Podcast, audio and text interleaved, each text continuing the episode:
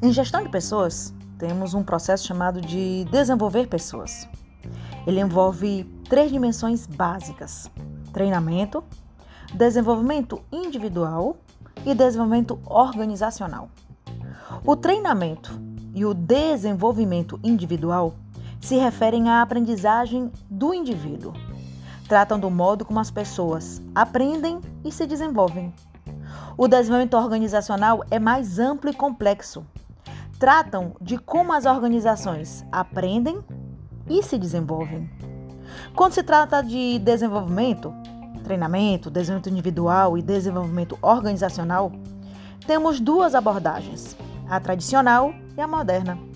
A abordagem tradicional tem uma visão de curto prazo, visa só o momento imediato.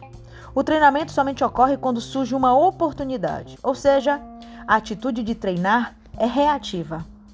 A abordagem moderna tem uma visão de longo prazo, visa o futuro. O treinamento segue um modelo planejado, decorrente de uma atitude proativa. Hoje, as organizações migram da abordagem tradicional para a abordagem moderna. Para serem bem-sucedidas, as empresas precisam de pessoas capacitadas, treinadas e desenvolvidas.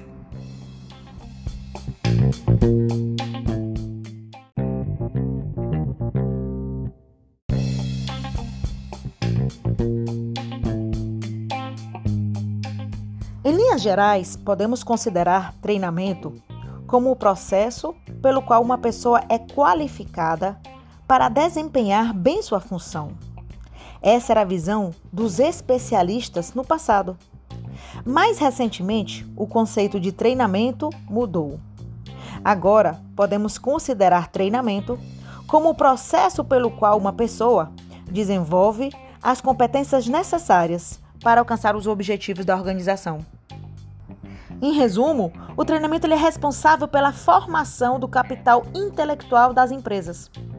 Por meio do treinamento, as pessoas adquirem conhecimentos, habilidades e desenvolvem as atitudes necessárias para melhor desempenhar as funções do cargo que ocupa. Para alguns autores, o treinamento é um processo de curto prazo que ensina o servidor a ser mais produtivo.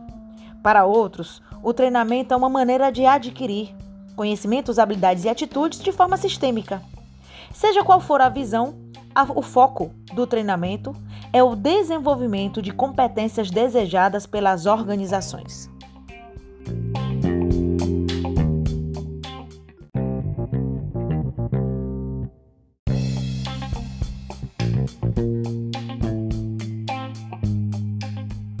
Em uma prova de concurso, você não pode decorar o conceito de treinamento e achar que sempre tem que vir o mesmo conceito, porque a literatura apresenta vários.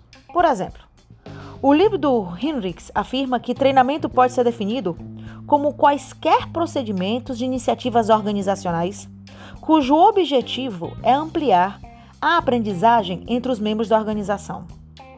Já Nadler afirma que treinamento é aprendizagem para propiciar melhoria de desempenho no trabalho atual. Wexley afirma que treinamento é o esforço planejado pela organização para facilitar a aprendizagem de comportamentos relacionados ao trabalho por parte de seus empregados. Duran afirma que é um processo educacional de curto e médio prazo, aplicado de maneira sistemática e organizada, que prepara uma pessoa para o cargo como meio de alavancar o seu desempenho nele. De forma geral, pode-se afirmar que o treinamento é um ato constante cíclico e intencional de fornecer os meios para proporcionar a aprendizagem. Já Chavenato afirma que é um processo educacional de curto prazo e aplicado de maneira sistemática e organizada, por meio do qual as pessoas aprendem em função de objetivos previamente definidos.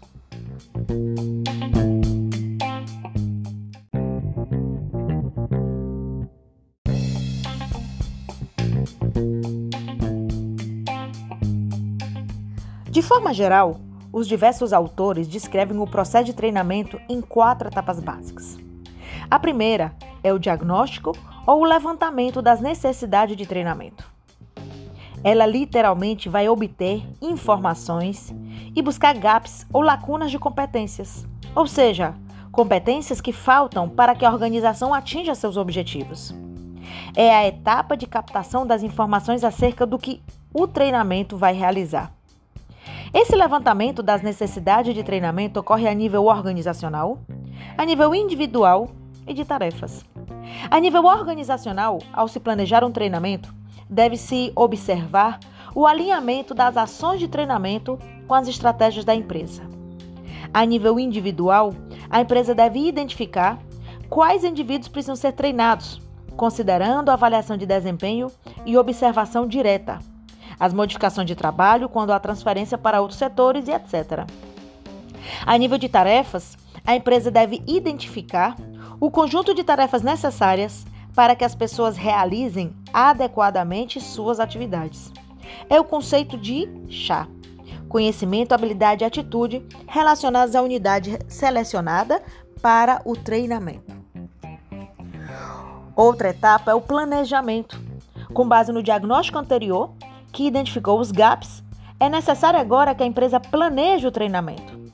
Planejar um treinamento significa desenhar, descrever quais elementos são necessários para o treinamento atingir seus objetivos. É importante dizer que o treinamento deve estar alinhado às estratégias da organização. Para isso, a empresa deve responder a perguntas como quem devemos treinar, como devemos treinar, que atividades, onde e quando. Outra etapa é a execução propriamente dita daquilo que foi planejado. E a quarta etapa é a avaliação. É a fase da avaliação dos resultados obtidos com o treinamento.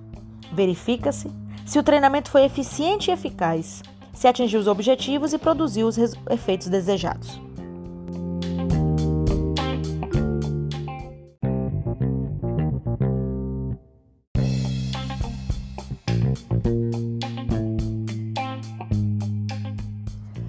Geral, a avaliação do treinamento é feita em quatro níveis: avaliação de reação, avaliação de aprendizagem, avaliação comportamental e avaliação de resultados. A avaliação de reação mensura a satisfação do treinando com relação ao instrutor, ao conteúdo, ao material didático fornecido e à organização de modo geral. O resultado dessa avaliação serve de base para a tomada de decisão de futuros treinamentos. A avaliação de aprendizagem mensura em que medida o aluno reteve o conhecimento ensinado, ou seja, se ele aprendeu o que foi proposto. Se houve aprendizado, haverá também uma mudança no comportamento no trabalho. Já a avaliação comportamental, ao contrário da avaliação de reação, não é imediata. Comportamento não muda da noite para o dia. Mudanças de comportamento requer tempo. A mudança de comportamento resulta de um treinamento que impacta nos resultados. Uma pessoa bem treinada muda a forma de realizar um trabalho, muda o comportamento diante da tarefa e assim melhora os resultados. E por último, temos a avaliação de resultados. Esse nível é mais difícil de medir uma vez que avalia em termos gerais as contribuições dos treinamentos e desenvolvimentos para a organização como um todo. Ou seja, avalia a eficiência, a eficácia e a efetividade desses programas de treinamentos. Que impacto eles geram nos resultados da empresa?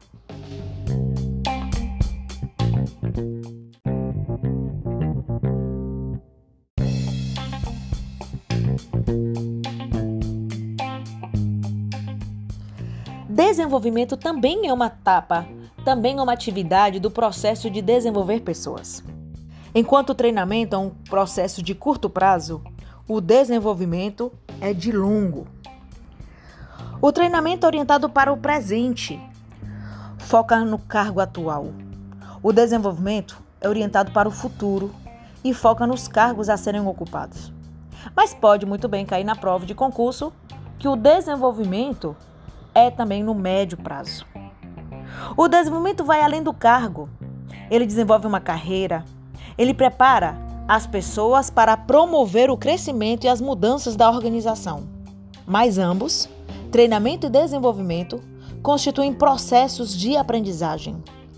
O desenvolvimento é um processo de crescimento do indivíduo e visa explorar o seu potencial de aprendizagem. Ou seja, é um processo de aprimoramento profissional contínuo.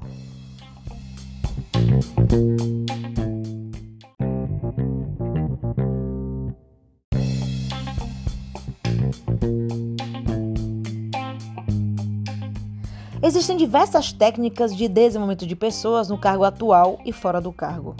Por exemplo, rotação de cargos é quando tem a movimentação interna das pessoas em várias posições na organização. Posições de assessoria. Nessa técnica, oferece-se para o funcionário a oportunidade para que a pessoa com elevado potencial possa orientar e adquirir experiência. Aprendizagem prática. Essa técnica de treinamento geralmente é aplicada em conjunto com outras. Na prática, forma-se uma equipe de treinandos para juntos desenvolverem projetos visando a resolução de problemas de determinada área. Atribuição de comissões oferece oportunidade para o funcionário participar de comissões de trabalho que são formadas para resolver um problema específico. Participação em cursos e seminários externos é uma forma tradicional de desenvolvimento mediante cursos formais de leitura e seminários. Exercícios de simulação incluem estudos de caso, jogos de empresas e simulação de papéis.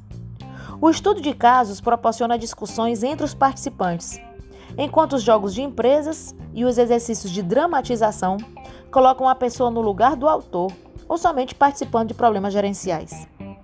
Treinamento fora da empresa está relacionado com a busca de novos conhecimentos, atitudes e comportamentos que não existem dentro da organização.